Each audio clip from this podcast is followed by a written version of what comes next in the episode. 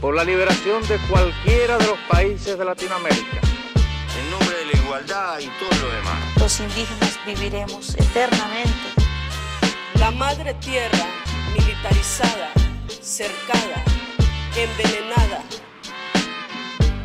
Una noche en Latinoamérica, un programa de la Asociación Unidos para Torre Latino y Radio Campus 106.6 FM.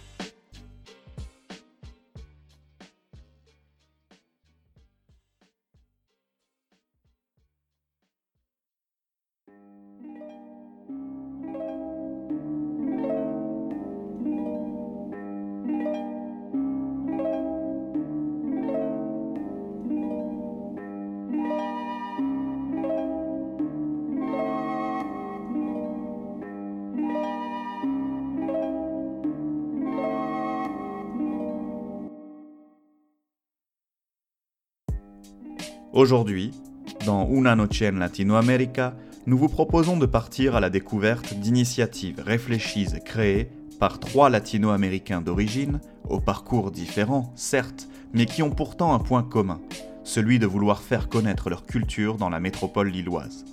Des parcours de vie qui les ont menés à entreprendre, ici, à travers des activités commerciales leur permettant de s'épanouir.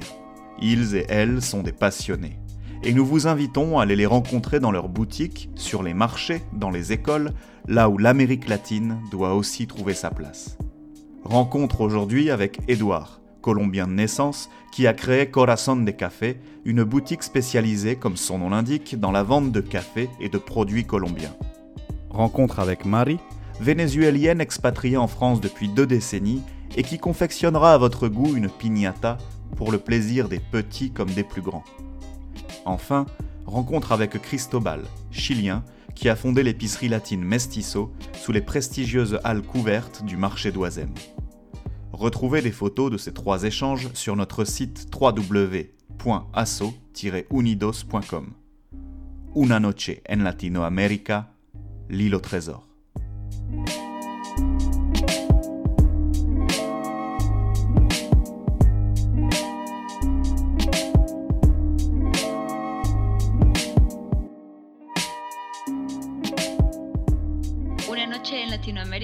Unidos y Torre Latino, para Radio Campus 106.6. Donc je m'appelle Edouard, euh, j'ai 32 ans, euh, je suis né en Colombie, je suis né à Bogota et j'ai été adopté par des parents français euh, quand j'étais bébé. Donc j'ai grandi en France toute ma vie et moi je suis parti donc en 2017 pour aller en Colombie puisque euh, étant colombien, mais à la base ne connaissant pas bien euh, mon pays de naissance, euh, mhm. voilà, j'ai toujours eu envie de le connaître un peu mieux, de connaître sa culture. Ça a toujours été quelque chose d'assez présent dans ma vie et dans nos vies avec mon petit frère et ma petite sœur. voilà, avec nos parents, la Colombie a toujours fait partie de, de notre quotidien, même si on la connaissait pas très bien, mais ça a toujours été très positif et on a toujours eu envie de bien de connaître ça. Donc je suis parti en 2017 sans plan précis, à la base, le, seul plan, on va dire, c'était d'aller faire un peu de volontariat dans euh, la maison d'adoption où, je suis né, enfin où j'ai été adopté. Uh-huh. Euh, donc c'est le seul contact que j'avais, la seule chose pour laquelle euh, j'avais un peu un plan. Uh-huh. Donc j'ai débarqué en mars 2017 à Bogota, sans parler espagnol, c'était un peu compliqué au début. Alors, euh, donc par rapport justement à cette arrivée en Colombie, donc à la base c'était euh, vraiment, je pensais rester quelques mois et juste faire du volontariat et voilà. Finalement, euh, en étant sur place, déjà j'ai créé une autre, enfin j'ai créé une, petite association là-bas qui mhm. s'appelle Corazon de Papel. Donc j'ai créé Corazon de Papel. Le but était d'aider d'autres associations, des fondations, des organisations sur place à se développer sur la partie surtout un peu digitale parce que c'est un peu mon métier à la base. voilà, accompagner des projets. On a aussi organisé en février 2020 un gros événement, le Premio, le prix Corazon des Papel, mhm. qui a récompensé un petit projet, euh, enfin des, projets euh, super intéressants, qui a récompensé un projet euh, qui aide, enfin qui accompagne des prisonniers de la Picota à Bogota. C'est-à-dire que le projet Corazon des Papel, à la base, c'est ce qui me prenait beaucoup de temps quand j'habitais à Bogota, jusqu'à ce prix qui a été un peu un, moment vraiment cool, en, mais c'était en février 2020, voilà. C'était vraiment super, on a fait un gros événement à Bogota, il y a eu beaucoup de monde, il y avait plein de projets, enfin j'ai reçu plein de projets, et donc ce projet euh, s'appelle la Fondation Contraste, qui ont gagné ce prix donc en 2020 euh, pour euh, en gros un projet de sérigraphie avec des prisonniers de la Picota. Et c'est principalement pour les aider à la réinsertion dans la vie normale, entre guillemets. Mhm. voilà, malheureusement, en mars 2020, on a tous eu une jolie surprise avec ce virus, ce qui a malheureusement bah, mis à mal beaucoup de projets avec Corazon des Papels. Euh, parce que l'idée aussi de Corazon des Papels, c'était d'aider des volontaires français ou même autres à venir euh, en Colombie, à faire des projets.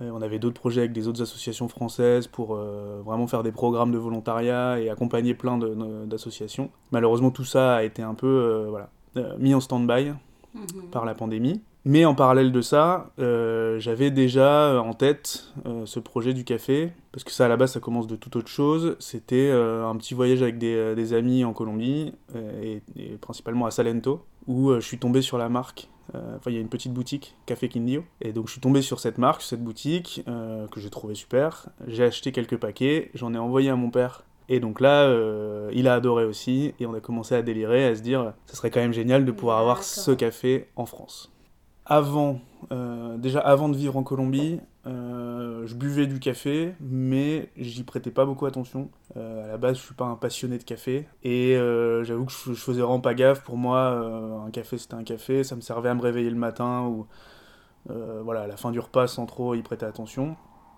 J'ai vraiment commencé à, boire du café de manière plus régulière quand j'étais en Colombie.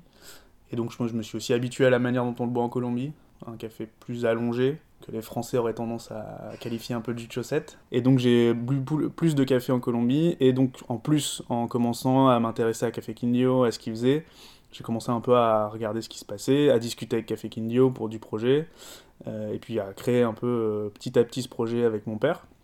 Je commence maintenant, en étant un peu plus dans le, dans le sujet concret du café, à réussir à noter des différences, que ce soit entre différents cafés, entre différentes méthodes de préparation du café.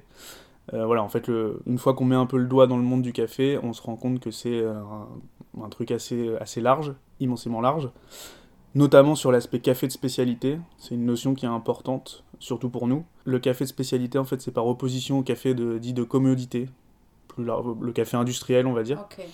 Donc le café qu'on retrouve plutôt en supermarché le café pas très cher. Euh, alors le café de spécialité, c'est un café, on va dire euh, la définition, enfin la définition, ma définition plutôt, c'est un café voilà qui va respecter tout un tout un cycle de production, euh, qui va aussi respecter le producteur.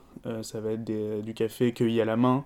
Il y a différents procédés pour le, préparer, mais bon le, plus courant c'est le laver, donc c'est des grains qui sont dépulpés, qui sont séchés au soleil. Ça va être des torréfactions un peu plus respectueuses aussi du, du produit. Typiquement le café colombien, en tout cas celui qu'on a, c'est principalement des torréfactions moyennes, brûle pas trop le café.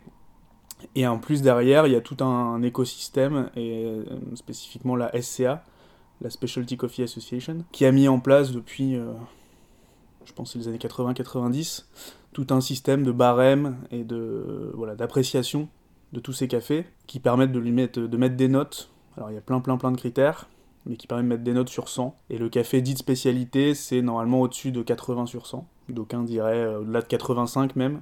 Tous nos cafés à nous sont en tout cas au-dessus de 80. Euh, et donc ça, voilà, ça prend en compte plein plein de critères, mais le but c'est vraiment euh, d'aller de la source, donc du producteur jusqu'à la tasse. Et donc c'est pas uniquement le goût, c'est pas même si ça joue beaucoup, mais il y a plein plein de critères qui permettent de définir un café de spécialité. Et derrière, l'idée c'est aussi d'avoir tout un rapport au commerce un peu plus respectueux, équitable, plus respectueux du producteur et du produit. Et ce qui va aussi expliquer des prix différents des prix des supermarchés puisque au final, le café de spécialité coûte plus cher, mais on sait pourquoi on le paye. En commençant ce projet avec mon père, alors que j'étais encore en Colombie, effectivement, on a commencé à bosser sur le projet. À la base, on était quand même bien focalisé sur la marque Café Quindio.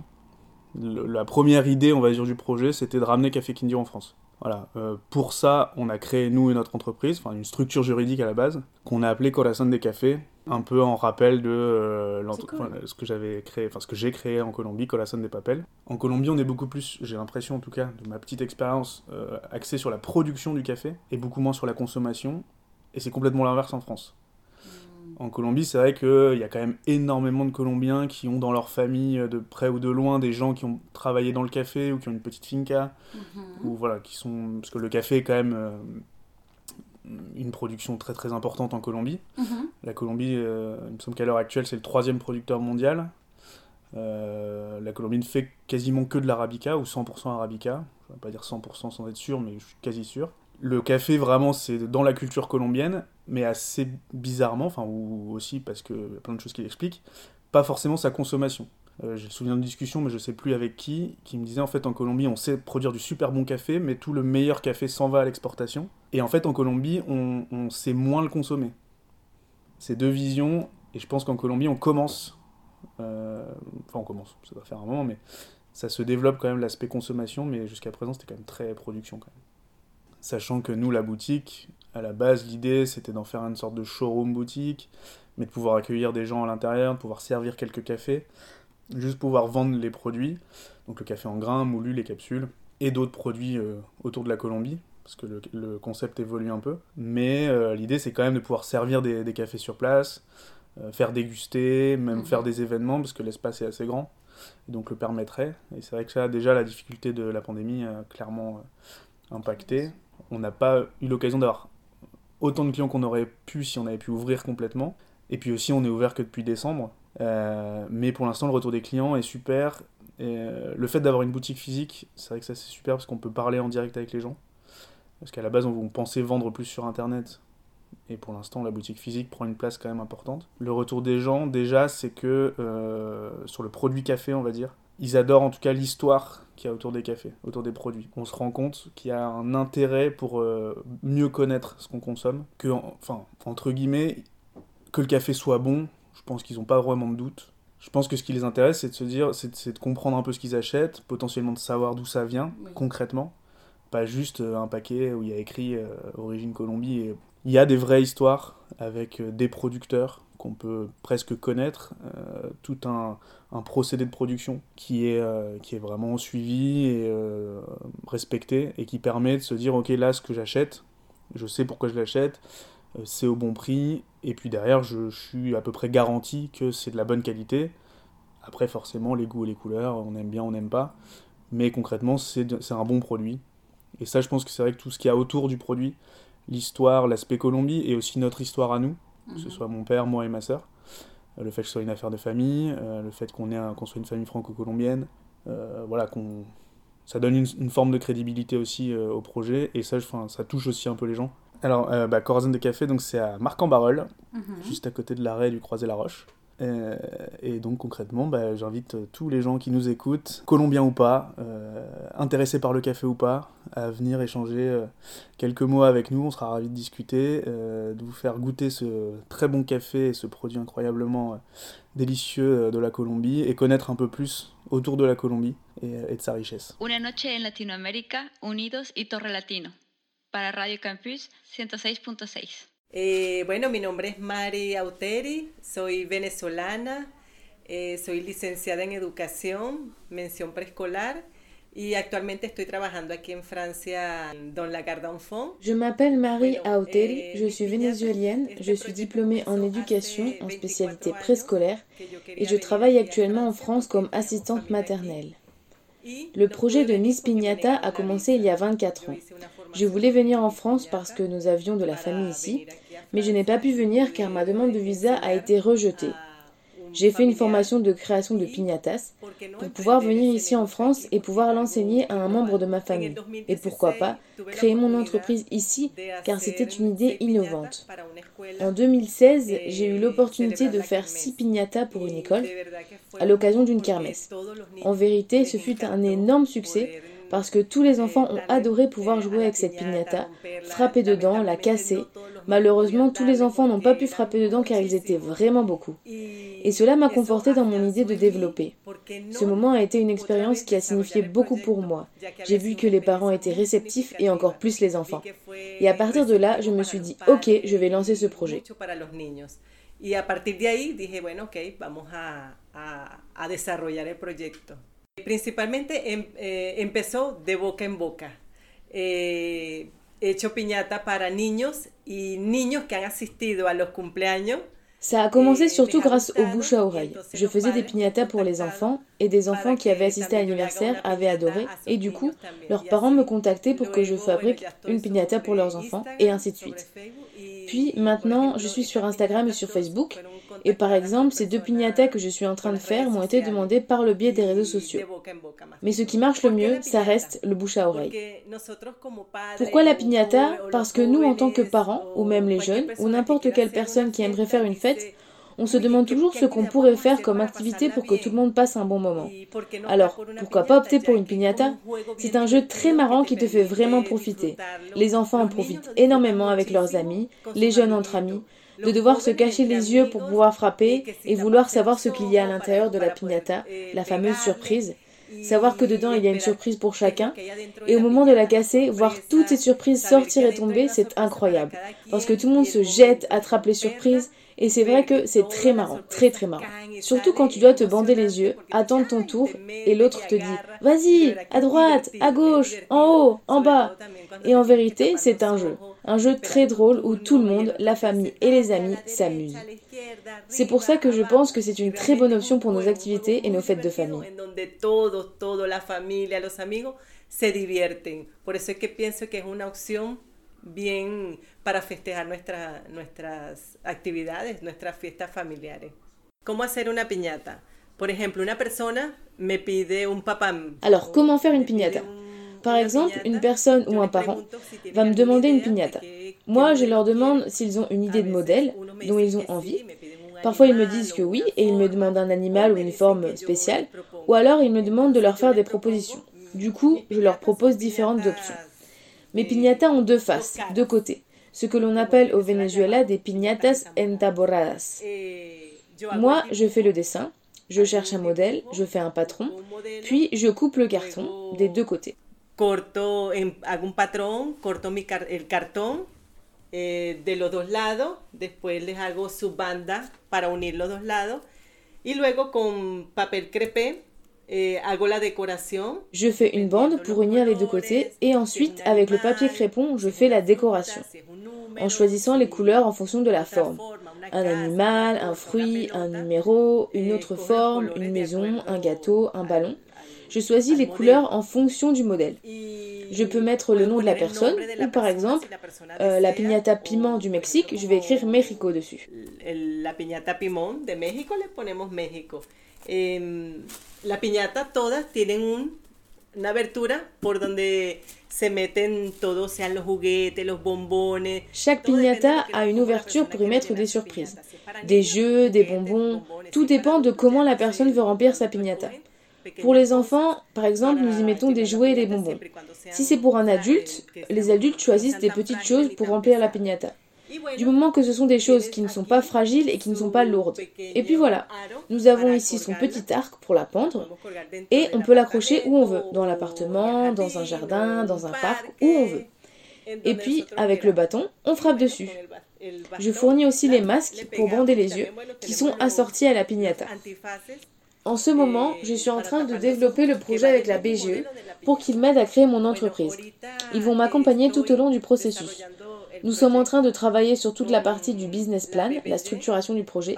Et bientôt, dans six mois, j'espère pouvoir avoir mon entreprise en tant que micro-entrepreneur. Y pueda desarrollar como empresa, registrarme y ellos me, me, me van a acompañar.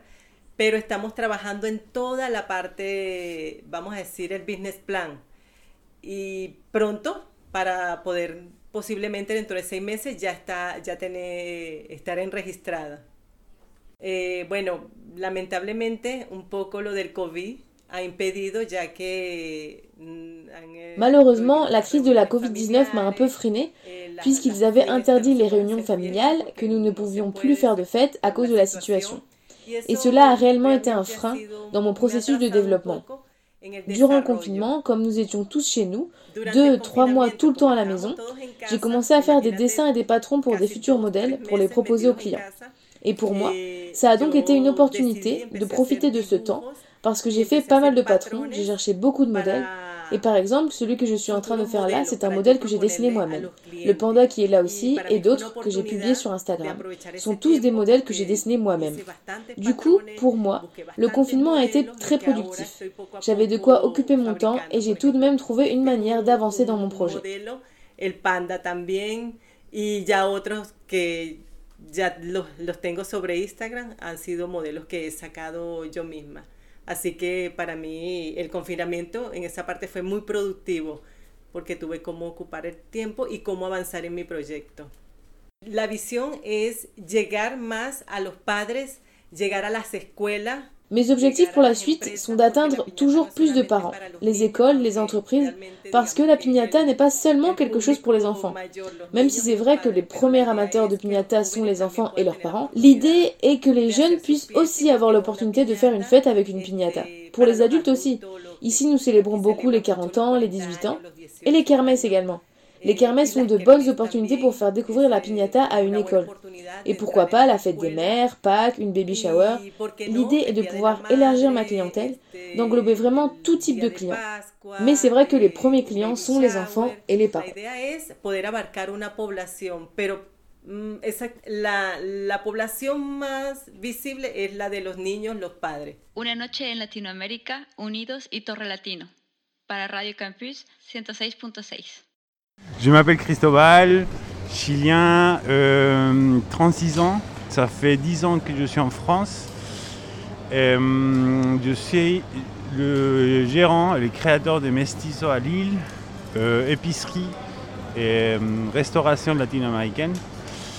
on est les seuls à faire ça à Lille. C'est une idée qui justement m'est venue parce que j'ai habité à Paris pendant 5 ans.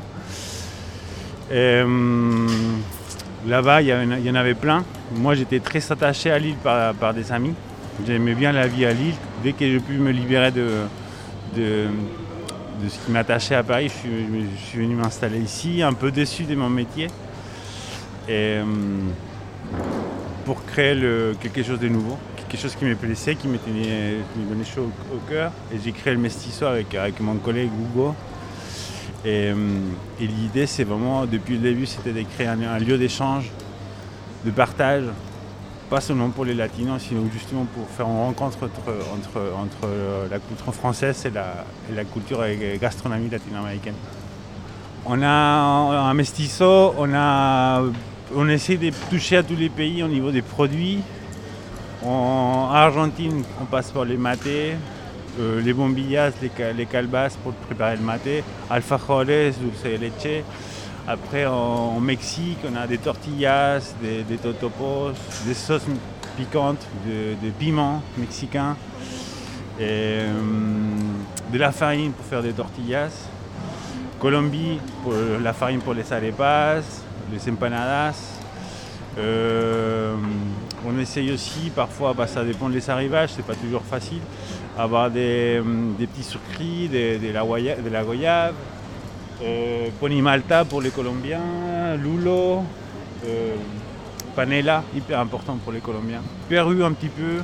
Pérou, on a le maca, ají amarillo, ají, panca, parfois euh, maïs cancha. Euh, on essaye vraiment de toucher à tout, mais bon, peut-être j'oublie des pays, mais, mais vraiment c'est, les trois pays qui ont plus de, consommateurs en France par les latinos, mais aussi par les Français qui sont allés dans, ces pays. Les Français, les Français ils sont euh, hyper intéressés pour tout ce qui est euh, mexicain. Bah, les euh, Mexicains, en fait, ils s'intéressent à faire des vrais tacos. Et ça, on est hyper content parce que c'était un objectif, une lutte qu'on avait. On, était solidaires avec les Mexicains et on voulait casser cette image d'un French taco qui on est d'accord, on n'aime pas. Et, en fait, c'est les tortillas de maïs, pas facile à trouver en oh, bah, ici, ici déjà ici dans le nord, pas facile à trouver. Sortir un peu, ils, sont contents de trouver d'autres choses euh, qui sortent de, Del Paso. Et du coup, il y a les, tortillas de maïs, euh, quelques, sauces, et après, il y a un produit qui marche bien avec les Français, c'est le maté. Maté qui, qui a été très connu en France grâce à Griezmann, euh, Messi euh, et compagnie, euh, surtout après, la, après avoir gagné la Coupe du Monde. Créer le Mestizo, nous, a pris peu près deux ans. C'est vrai qu'il faut, il faut être bien calé en administration. Administratif, c'est vraiment quelque chose de très lourd. Déjà, en tant qu'étranger, nous, on, le vit, bah, pour nos papiers, c'est vraiment quelque chose qui est très très lourd. Et, je pense que bon, ça, ça, m'a aidé, je pense, à être un peu rodé, à savoir comment ça marche pour créer, parce que c'est vrai que créer une entreprise, il y a beaucoup, beaucoup de paparazzi, c'est vraiment. et, ça, et après, les financements, c'est bon, c'est une, autre chose. Mais, mais en fait, ça a pris deux ans, parce qu'il y a, y a l'emplacement qui est hyper important. On est, on est justement, on est, on est, bah, le, on est, on est dans les halles de Wassem et ça nous, ça, ça nous apporte vraiment quelque chose de on, sent qu'on participe à la, vie euh, gastronomique et culturelle de la ville parce que c'est vraiment un lieu, hyper important, c'est un, lieu euh, peu du patrimoine. Euh, moi personnellement je connaissais très bien le, les Halles de Wassem, mais bon, j'avais une image des, produits des qualités qui étaient peut-être trop chers par rapport à ce que moi bah, j'avais dans ma tête, mais c'est vrai que c'était un lieu emblématique. Nous, on n'avait jamais pensé à nous installer ici. Et c'est en passant devant un jour qu'on s'est dit, on, est rentré, on a vu qu'il y avait des emplacements libres et du coup on a fait la demande à la mairie. Euh, la mairie du bah, Latinos, euh, bah, je sais pas, vous sortez pas d'école de commerce, on va se méfier un petit peu. Mm. Euh, mais finalement, on a réussi à les, convaincre. Et en fait, là, on se rend compte aujourd'hui qu'on participe vraiment à la, vie commerciale du quartier. Et on fait en très peu de temps, on est reconnu comme des, euh, un, lieu, un lieu de vraiment un, point qui appelle des gens qui viennent, parce que nous on a des clients qui viennent des Lances, qui se déplacent pour nous, et du coup ça, leur permet aussi de dire bah, on, va, visiter l'île parce qu'on va, va aller au Mestizo. En fait, on est devenu un peu des, Lillois d'adoption euh, en fait, ici, dans les Halles, on a, créé aussi, on, a changé l'ambiance. Ici, il y avait bah, les poissonniers en face qui crient ses poissons. Nous, on est arrivé, on a mis la musique, on a commencé à faire des concerts. Et ça, au début, bah, nos voisins, ils râlaient un petit peu, nos voisins commerçants. Mais finalement, ça, a amené beaucoup de monde. Et en fait, on a, donné une animation. En fait, sans, un esprit commercial, c'était vraiment le. Je pense que c'est le, son latino des voir ça s'animer un peu comme ça se passe dans les marchés là-bas. Nous, avant le Covid, on faisait un concert tous les deux, semaines avec quelqu'un qui te joue la guitare pendant que tu manges un taco, une empanade, et ça, on adore. Et la, ville apprécie aussi. Bah, c'est vrai que les marchés en Amérique latine sont importants, ou moi dans mon pays, c'est vraiment c'est des lieux de vie. Et, nous, on a eu depuis le début cette idée de, créer un lieu où les gens ils passent nous voir, ils, on, part, on discute au début de, nourriture, mais après on passe, passe on discute des politiques, des vacances. Moi, il y a beaucoup de, clients qui passent me voir, qui me demandent comment va ma fille, qui se, qui préoccupent pour nous pour le, pour le, à cause de la pandémie, mais aussi euh, des gens qui veulent juste parfois pratiquer l'espagnol. Et ça, c'est hyper. Nous, on adore ça. On adore ça. Et c'est devenu vraiment notre maison ici. On, passe du temps, on aime bien passer du temps et passer du temps avec des clients qui achètent ou qui n'achètent pas. C'est vraiment le, un, lieu, tu dis, un, lieu, un lieu de vivre. Là, déjà, on aimerait bien pouvoir nous développer euh, en, restauration. Là, ici, on a une petite cuisine, du coup, on a, on a, on a limité en, termes de, préparation. On aimerait, on aimerait pouvoir nous éclater plus. Euh, et ouvrir un deuxième restaurant. Et au niveau des produits, l'idée, à un moment donné, ça serait d'importer nous-mêmes, essayer de voir le, au maximum, de, faire une importation un peu équitable et travailler au maximum avec des, petits producteurs, mais bon. Euh, toujours rester, rester dans, des petites quantités et, ne pas n'est pas rentré dans, dans, une démarche d'importation en, grand volume. Ça, on n'a vraiment pas envie de. On a envie de rester petit pour rester vraiment près, de, près, des, près des gens. Et sinon, après aussi, au niveau de. Nous, on a très très envie, un projet qui nous tient bien à cœur, c'est un jour avant un festival mestizo et, ça, c'est vraiment quelque chose, parce qu'il n'y a pas de festival euh, latino ici à Lille. Peut-être ça ne va pas s'appeler euh, Mestizo, mais bon, c'est Mestizo qui serait derrière ces grands festivals.